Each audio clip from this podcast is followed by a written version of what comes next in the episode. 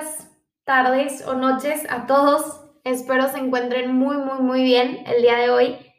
Y bueno, el contenido de este episodio parte de la curiosidad, de una pregunta que surgió en mi mente cuando estaba escuchando hablar a mi familia sobre la muerte de mi abuelo. Y me sorprendió mucho la discusión que se desató cuando empezaron a tocar el tema de el día preciso en que murió. Resulta que todos los hermanos de mi mamá lo vivieron, estuvieron allí pero lo interesante fue que a pesar de estar en una misma habitación el mismo día y a la misma hora, todos los recuerdos eran totalmente diferentes. Habiendo vivido una misma situación, cada uno lo recordaba distinto, desde el orden o la secuencia que sucedieron los eventos hasta qué era lo que estaba sucediendo en el momento, qué fue lo que se dijo, el lugar en donde estaban, lo que había o no sucedido. Y entonces me pregunté por qué. Mi lógica me decía que no debería haber discrepancias si todos vivieron un mismo evento. Pero descubrí que esto es mucho más común de lo que pensamos. Y de hecho se debe a lo que es la percepción humana. Y me puse a investigar al respecto.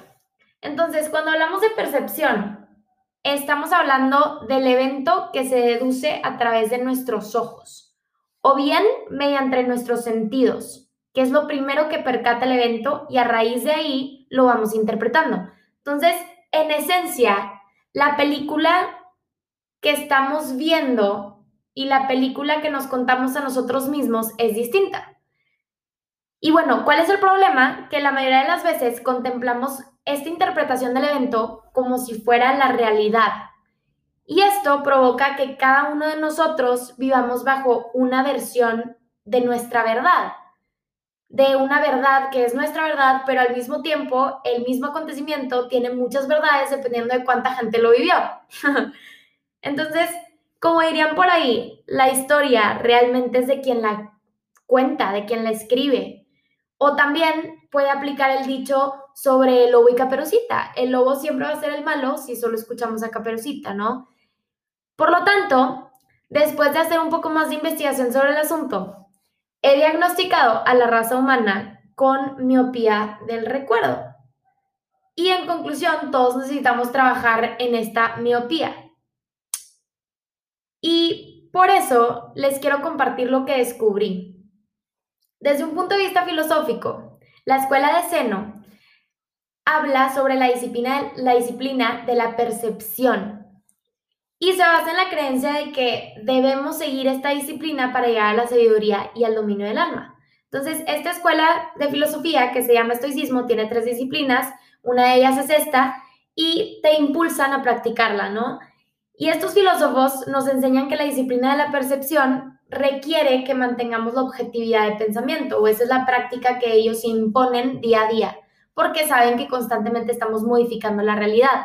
Entonces, para hacer esto, debemos entender cómo procesamos los eventos que suceden a nuestro alrededor. Y primero es indispensable entender que procesamos información a través de nuestros sentidos, como lo había comentado anteriormente. Y esto genera lo que son las impresiones mentales. Los griegos les llamaban a estas impresiones mentales fantasía con PH. Y el significado de esta palabra, como muy probablemente muchos de ustedes ya lo dedujeron, es fantasía o imaginación. Y bueno, en este caso, pues eh, la palabra que utilizaban los griegos era con PH y en nuestro caso es con F, pero bueno, no es relevante. A lo que voy es que los griegos realmente pensaban que como nosotros interpretamos los eventos, les añadimos emociones y poco a poco se va despegando a lo que en realidad fue. Por lo tanto, creamos una fantasía en nuestra mente de lo que en realidad sucedió. No estamos transmitiendo el evento en sí, estamos transmitiendo el evento maquillado por nosotros.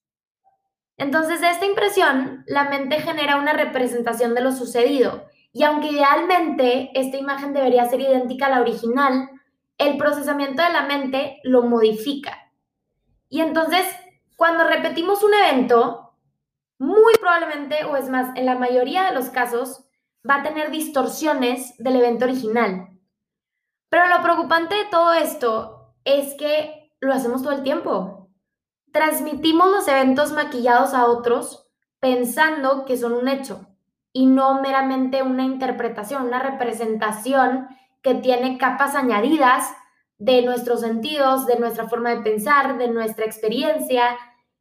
Entonces, un ejemplo que nos dan los filósofos sobre lo nublado que está en nuestro juicio es que constantemente tenemos el mal hábito los humanos de categorizar eventos con los atributos de bueno y malo a cosas que realmente no son ni buenas ni malas, simplemente son. Por ejemplo, llueve, ¿no? Está lloviendo, llovió. El hecho es que llovió. Gotas de lluvia caen del cielo, ¿no? Pero una persona puede explicar la lluvia como mala. ¿Por qué? Porque se enfermó después de haberse mojado, porque iba en la calle y se mojó la ropa y se echó a perder, ¿no?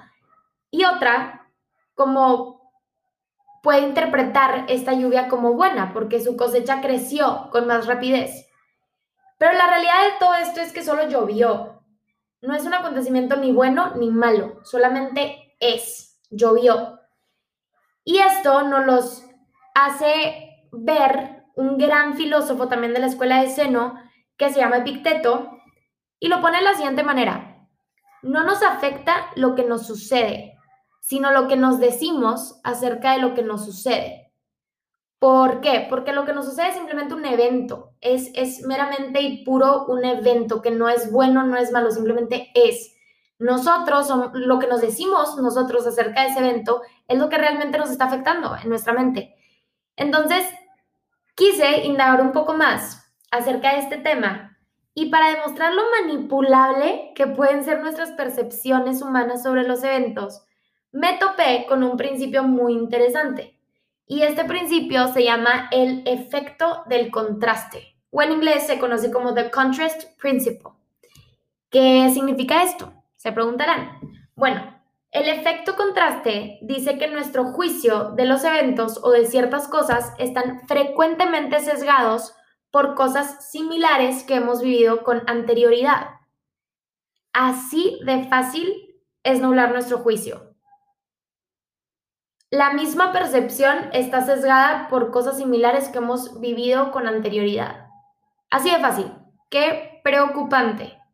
Y un ejemplo que se ha estudiado y ha sido fundamentado por estudios es el físico de las personas.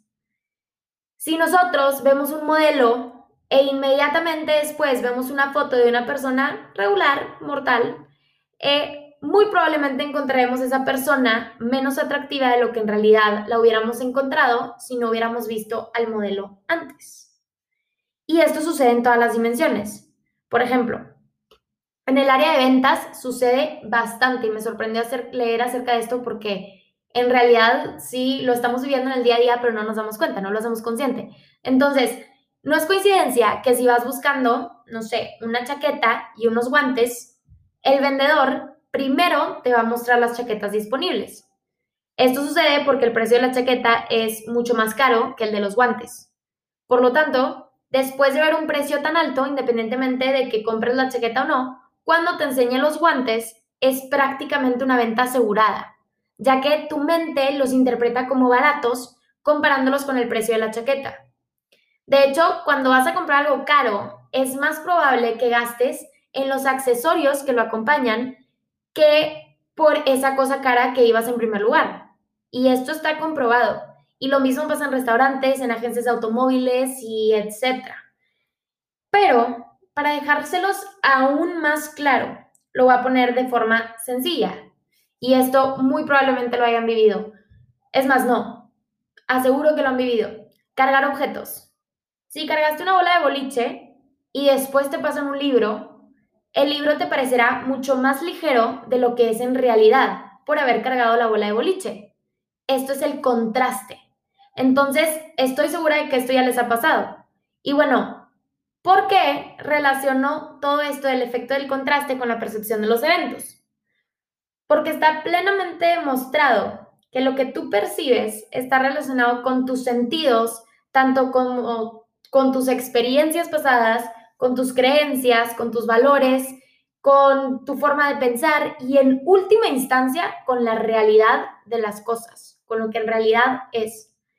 Entonces, prácticamente todo lo que decimos y hemos estado transmitiendo tantos años está modificado, lo hemos modificado, a pesar de que no nos damos cuenta. Entonces, nunca, si no estamos conscientes de ello, nunca vamos a ser primera fuente nosotros, a pesar de haber estado ahí, ahí a pesar de haber estado ahí mismo. O bueno, siempre y cuando padezcamos de esta miopía que les hablo del recuerdo, modifiquemos y no desarrollemos estos lentes, por así decirlo, esta conciencia. En este caso, los lentes siendo la forma figurativa de decir practicar la objetividad. Y bueno, en conclusión, a decir verdad, lo que percibimos con los ojos, con nuestros oídos o con cualquiera de nuestros sentidos no es garantía de la realidad. Y bueno, ¿qué podemos hacer? Hace poco leí un libro que me dejó una técnica para poder practicar lo que es la objetividad. Y este libro se llama Soul for Happy, del autor Mo Gaudat. Lo recomiendo ampliamente. Tiene una historia sumamente conmovedora y prácticamente trata de cómo encontrar la felicidad, pero él siendo ingeniero lo interpreta de forma matemática. Entonces es un, es un camino diferente a todos los demás y es una perspectiva totalmente nueva y por eso a mí me gustó bastante, pero bueno, la técnica que él habla para ver las cosas objetivamente y para no maquillarlas constantemente, para que nuestra mente más bien no las maquille constantemente con nuestros sentimientos, nuestras experiencias, nuestra forma de pensar y realmente vea las cosas como son, es hacerte la pregunta de es verdad, ¿no? Después de haber dicho algo, después de haber replicado esta interpretación de lo que viviste, hacerte la pregunta es verdad. Y a partir de esa pregunta, volver a vivir el momento y volverte a hacer la pregunta, es verdad, lo que me estoy diciendo es verdad, es verdad, es verdad, es verdad, hasta llegar a un punto donde veamos las cosas de forma objetiva objetiva. Entonces es la técnica de irle quitando capas al evento. Ser consciente de lo que, hemos, de lo que nosotros hemos agregado a raíz de nuestras emociones, nuestra forma de interpretar, nuestras creencias, etcétera, etcétera. Y todo lo que se haya interpuesto con nuestro juicio. Entonces, consiste en ir quitando estas capas hasta que queda el evento en sí, sin descripción adicional, puro, tal y como es. El evento, ni bueno ni malo, simplemente el evento. Y bueno, a mí esta técnica me ha funcionado bastante a raíz de que fui consciente de que constantemente estoy maquillando lo que sucede, lo que pienso, lo que oigo, lo que veo. Y de esa forma he ido desencadenando hacia una forma pura de ver los eventos sin ser engañada por mi propia mente. Y bueno, sin más que decir, los dejo Espero tengan una bonita mañana, tarde o noche y nos vemos en el siguiente episodio.